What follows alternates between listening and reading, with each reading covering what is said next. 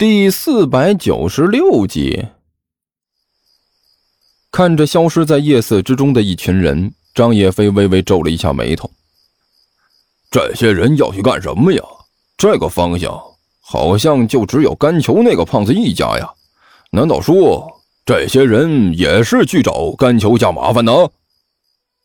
关小雨小心翼翼的，一点一点的摸进了甘球家的院子，他的动作很灵敏。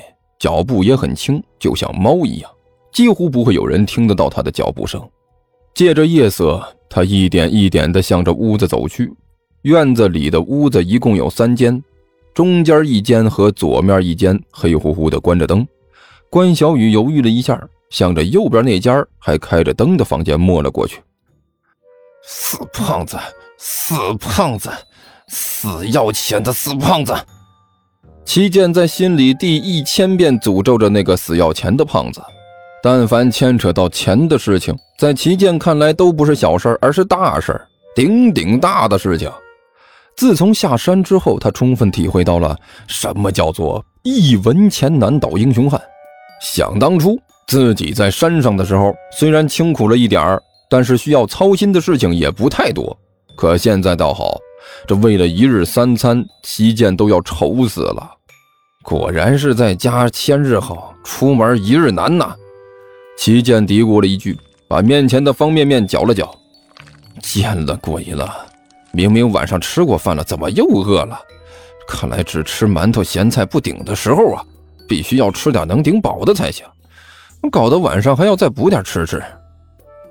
把那热腾腾的面条吃进肚子之后，齐健这才觉得舒服了一点，然后才有力气开始思考问题。那个万晨到底是什么人呢？齐健的手指轻轻的在桌面上敲击着。哎呀，长得漂亮啊！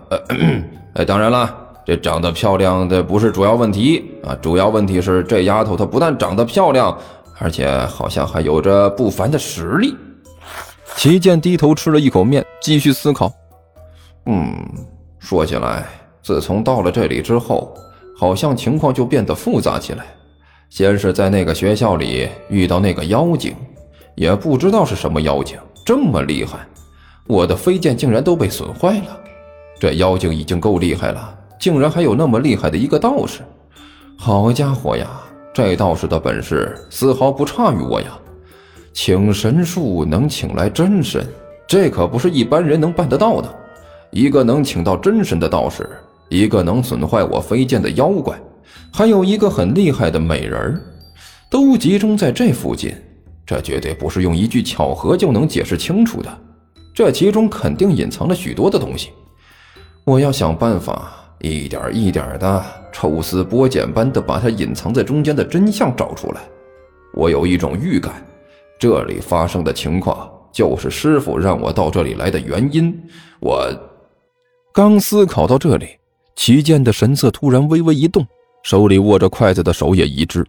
他听到了从院子里传来的一阵极其轻微的声音，极其极其非常非常轻微的声音，声音小的几乎都要骗过他的耳朵。齐健立刻判断出这是有人慢慢的接近这里，并且已经非常非常的近了。作为一名有武入道的剑仙。齐健对自己的本事非常有信心，这个世上能瞒过他的耳朵，无声无息摸过来的人没有几个。但是这个人显然做到了。如果自己是普通人的话，根本不可能发现这个家伙的存在。那么，这个家伙是敌是友呢？很明显，他不像是朋友。朋友用不着这么鬼鬼祟祟的摸过来，自己这里又不是洞房，不需要有人来听床根啊。就算是听床根也不会有这么厉害的高手来听。最关键的一点是，齐剑下山以来一直都在赶路，压根就没有几个朋友。就算有，也没有这么厉害的朋友。难道说是那个叫万晨的丫头摸过来了？齐剑神色顿时一动，然后这货呢，轻轻的点了点头。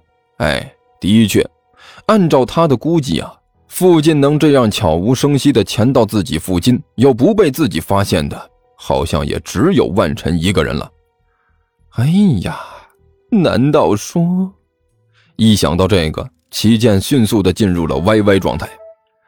难道说那个丫头她终于被我绝世孤立的卓然身姿，我那潇洒不凡的气质，还有那迷倒万千少女、让人沉迷的眼神所折服了，所以想要到我的房间外面偷偷的看我一眼？哎呀，这怎么可好呢？我虽然的确有很多的优点，但是我都尽可能的将它们隐藏起来了呀。然后这货呢，轻轻的叹了一口气，迅速的向自我陶醉的这条不归之路滑落下去。唉。果然，一个优秀的男人，无论自己怎么隐藏，也无法把自己那卓越的气质隐藏起来。哪怕是把它放到一堆灿烂的宝石之中，它也会是最灿烂的那一颗。连想要低调的做点什么事情都做不到，难道这就是我的宿命？不，也许这就是我的使命也说不定啊！啊，算了，不管怎么说，美女就是美女。美女们都是应该享受优待的。齐健脸上露出一丝让人看到就想要给他一拳的笑容。作为一名绅士，我有责任也有义务去好好的招待美女，让美女看到我从容不迫、风度翩翩的一面。那个什么，很显然呢，在美女偷偷摸摸的摸上门来的时候，再坐在这里吃面已经有点不太合适了。